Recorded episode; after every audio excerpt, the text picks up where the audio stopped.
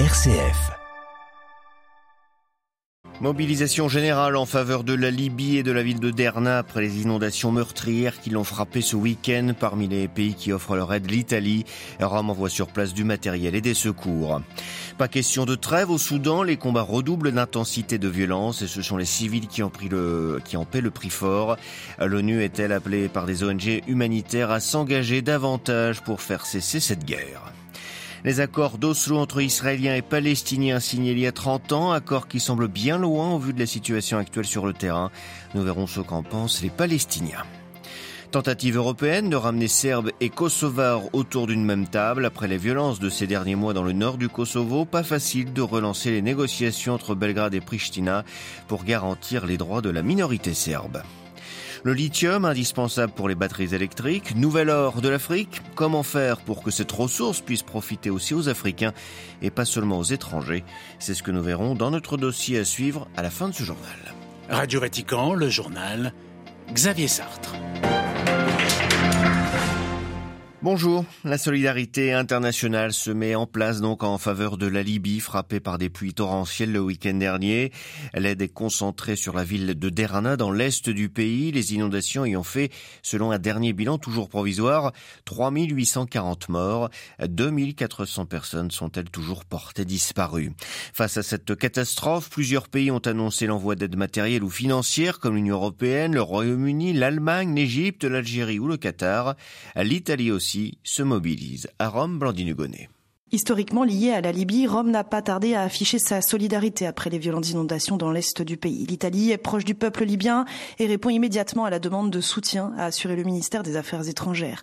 Un premier convoi de membres de la protection civile, des pompiers et des ministères a d'abord été envoyé pour évaluer les besoins sur place dans la cité la plus dévastée à Derna en début de semaine. Ces dernières heures, ce sont deux avions militaires qui ont décollé de Pise en Toscane avec à leur bord des experts en risque aquatique et du matériel de première nécessité. Rome a aussi annoncé le départ de secours supplémentaires, comme des hélicoptères pour la recherche et le sauvetage des survivants, des engins pour déblayer, une centaine de tentes et un millier de lits, pour acheminer le tout dans les zones inondées de l'est de la Libye, mais aussi pour assurer la gestion de l'aide et un soutien sanitaire.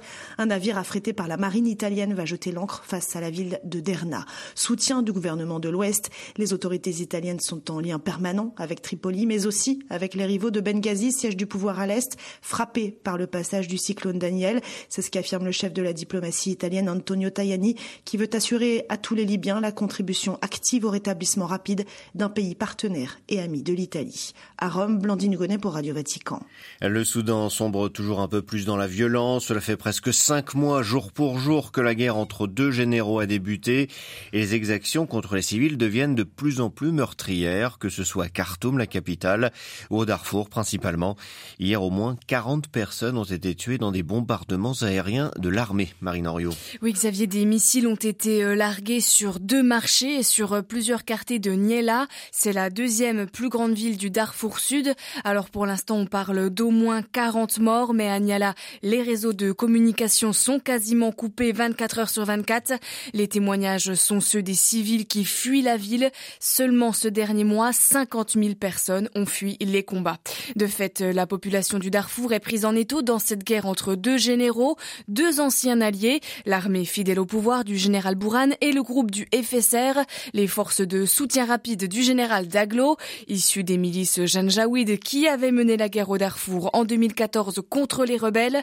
Alors aujourd'hui, les deux camps accusent le Darfour de soutenir l'adversaire sur fond de rivalité ethnique. Pendant ce temps, le général Bourhan, au pouvoir depuis le putsch de fin 2021, travaille ses soutiens à l'étranger. Après l'Égypte et le Qatar, il est arrivé hier en Turquie, au moment où l'émissaire des Nations Unies pour le Soudan, dont le limogeage était réclamé depuis des semaines par l'armée, annonçait sa démission en avertissant Xavier du risque de guerre civile. Marine Henriot, Kim Jong-un et Vladimir Poutine scrutés avec attention par leurs voisins immédiats, par la Chine tout d'abord, principal soutien de Pyongyang, mais aussi par le Japon qui a souligné aujourd'hui le risque de violation des sanctions des Nations Unies sur l'armement de la Corée du Nord, sanctions votées par la Russie. Tokyo se dit inquiet, fait écho aux préoccupations américaines. Washington craint que le régime nord-coréen ne livre des armes à l'armée russe, la renforçant ainsi en Ukraine. La photo est devenue historique. Yitzhak Rabin, premier ministre israélien, serrant la main à Yasser Arafat, le leader palestinien, sous l'œil de Bill Clinton, le président américain. C'était le 13 septembre 1993 à Washington. Les accords d'Oslo étaient scellés. Ils devaient jeter les bases de la résolution du conflit israélo-palestinien. L'heure était à l'espoir d'une paix entre les deux peuples. Mais aujourd'hui, qu'en est-il aux yeux des Palestiniens? Réponse à Jérusalem de Valérie Ferrand. Trente ans après la signature de ces accords, les dossiers laissés volontairement de côté à l'époque sont aujourd'hui au cœur du conflit et en premier lieu celui de la colonisation entrée dans sa phase finale en Cisjordanie occupée, y compris dans la partie orientale de Jérusalem. En 30 ans, Israël a effacé la ligne de démarcation avec ce territoire et les découpages territoriaux hérités d'Oslo n'ont plus aucun sens, les forces d'occupation israéliennes pénétrant partout, y compris dans les zones censées être sous contrôle total les populations palestiniennes restent soumises à une politique d'enfermement via les checkpoints en Cisjordanie et le blocus drastique imposé à la bande de Gaza, renforcé après l'évacuation des soldats et des colons israéliens en 2005. Les Palestiniens citoyens d'Israël, autre dossier ignoré par les accords de paix d'Oslo, restent soumis à de fortes discriminations et comme en Cisjordanie occupée, à une politique d'expulsion dans le désert du Negev. Face à cette réalité sur le terrain, la direction palestinienne tente de pousser les Occidentaux à reconnaître l'État de Palestine, État observateur auprès des Nations Unies depuis 2012. Jérusalem, Valérie Ferron, Radio Vatican. Poursuite des affrontements armés entre factions palestiniennes dans le camp de réfugiés d'Ain el au Liban. Sept personnes, dont des civils, ont été tuées hier. Seize autres ont été blessés. Ces combats opposent le Fatah, le parti du président palestinien Mahmoud Abbas, à des groupuscules islamistes. En Syrie, l'aviation israélienne a mené un raid hier après-midi en Syrie, dans la province de Tartus, donc dans l'ouest. Deux soldats syriens ont été tués, des sites de défense antiaérienne ont été visés, ainsi que des dépôts d'armes appartenant à Hezbollah. Serbes et Kosovars autour d'une même table. Le président serbe Aleksandar Vucic et le premier ministre kosovar Alban Kurti euh, se retrouvent aujourd'hui à Bruxelles à l'initiative de la diplomatie européenne.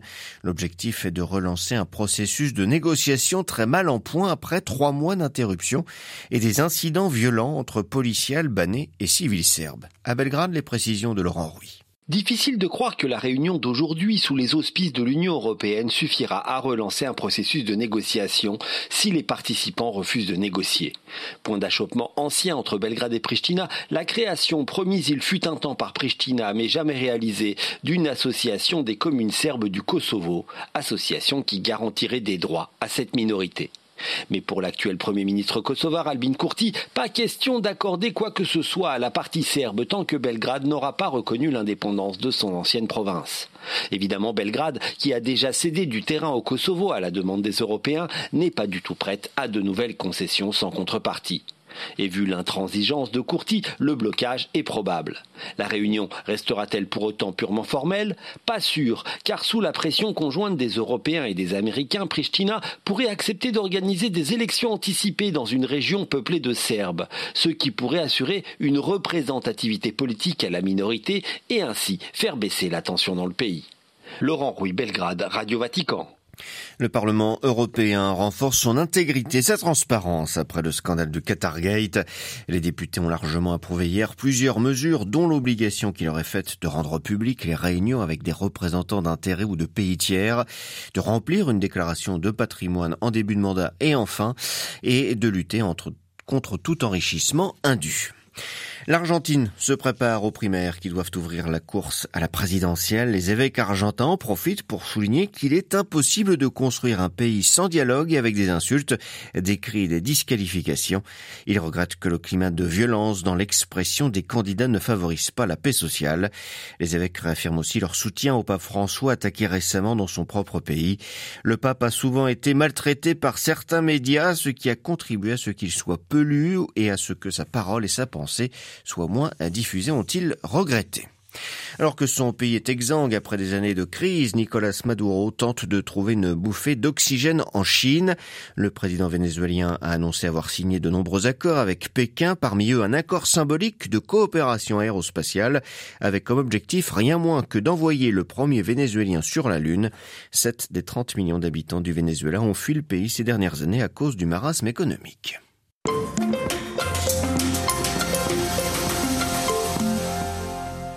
Il y a une semaine, le continent africain accueillait son premier sommet pour le climat. À l'issue de cet événement historique, les pays africains ont adopté la déclaration de Nairobi destinée à concrétiser le potentiel du continent pour une croissance verte. En effet, la transition énergétique représente une opportunité de développement économique pour l'Afrique, notamment en raison de la présence importante de ressources très convoitées aujourd'hui comme le lithium. Ce métal désormais très prisé par les pays occidentaux et surtout par la Chine, car indispensable à la production de batteries des véhicules électriques. Depuis une vingtaine d'années, Pékin investit ainsi dans plusieurs pays pour détenir la production de lithium, au risque de priver les pays africains d'en récolter les bénéfices économiques. Alors comment faire pour saisir cette opportunité? Élément de réponse avec Michel Gébrac, spécialiste dans le domaine des ressources minérales et métalliques et professeur émérite à l'Université du Québec à Montréal.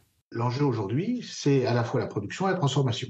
La production parce qu'il faut des capitaux pour lancer ces mines. Et donc, ce qui s'est passé, c'est que les capitaux viennent actuellement beaucoup de Chine. Euh, la Chine a acheté à peu près la moitié des mines connues de lithium en Afrique. Et puis le deuxième élément, c'est la transformation. Et là, les États, euh, actuellement, tous les États font euh, ce qu'on appelle le nationalisme des ressources, c'est-à-dire qu'ils cherchent à récupérer, à juste titre, euh, une partie du bénéfice. Et pour récupérer le bénéfice, il faut pas seulement produire le minerai, il faut le transformer.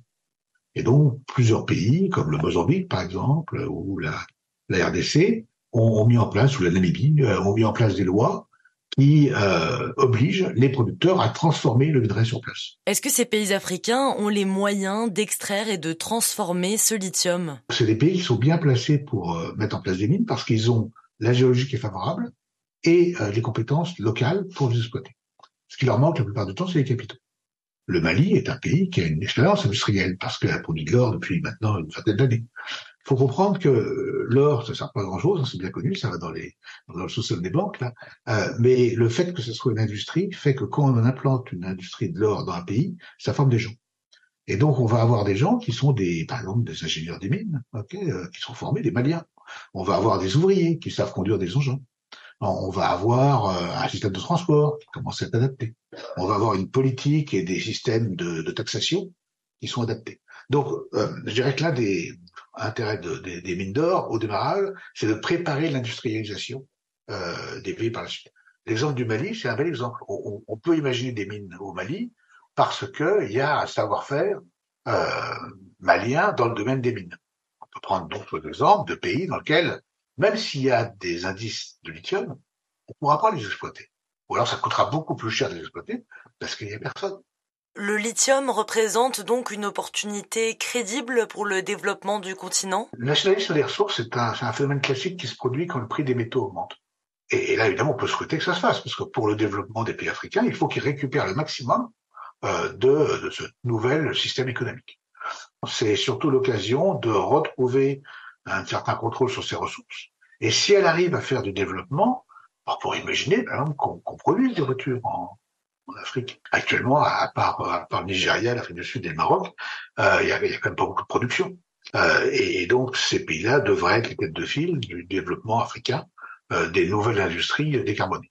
Ça, c'est une très belle occasion. Très belle occasion de redistribuer un petit peu les cartes. Mais, mais la difficulté, c'est ça, c'est la capacité politique de s'organiser. Et on le voit bien que beaucoup de pays euh, africains sont sous influence à la fois politique, militaire et économique. Et donc, euh, c'est ça cette difficulté, c'est d'arriver à avoir une indépendance un petit peu de la même manière que le monde arabe l'a eu en 73. Ils se sont unifiés, ils ont créé l'OPEP, ils ont eu euh, des outils de négociation par rapport aux grandes entreprises. Ben, il faudrait, pour bien faire, que les pays africains, face aux Chinois, face aux Occidentaux, euh, puissent avoir une, une unité suffisante pour avoir des capacités de négocier. Les Africains ont eu, au niveau de, de l'Union africaine, ils ont eu une politique minière qui a été définie il y a une vingtaine d'années. Il euh, faut la mettre en application. Faut, il faut arriver à avoir l'unité. La volonté de retrouver le pouvoir sur ses ressources, l'Union africaine l'a dit. Mais entre le dit et le faire, c'est allé quelques dizaines d'années. Interrogé par Alexandra Sirgan, Michel Gébrac, spécialiste dans le domaine des ressources minérales métalliques, était ce matin l'invité de Radio Vatican.